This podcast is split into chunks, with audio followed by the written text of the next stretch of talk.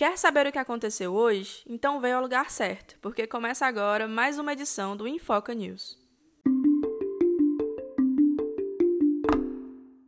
O vice-presidente da Câmara, Marcelo Ramos, pede a Arthur Lira acesso aos 127 pedidos de impeachment contra Bolsonaro.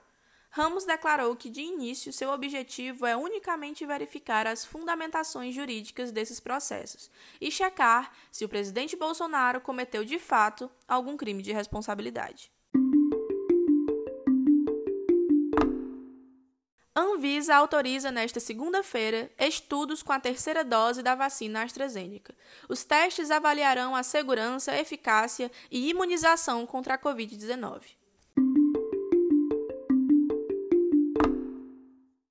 Anvisa autoriza também estudos de medicamentos contra coronavírus citados por Bolsonaro.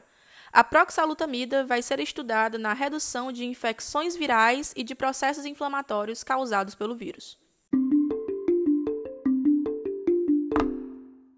Ministério Público denuncia 12 policiais por homicídio de nove jovens em Paraisópolis.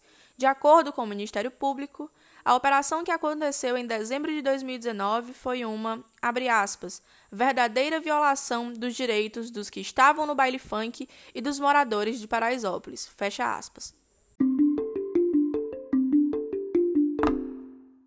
Justiça do Ceará nega habeas corpus e DJ Ives continua preso.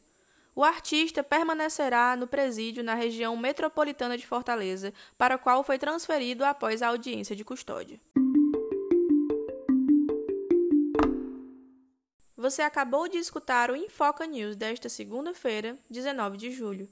Não esquece de nos seguir no Instagram, Infoca, e no Twitter, Infoca News. E até mais. Produção Infoca, repórter Lívia Pessoa, edição Lívia Pessoa.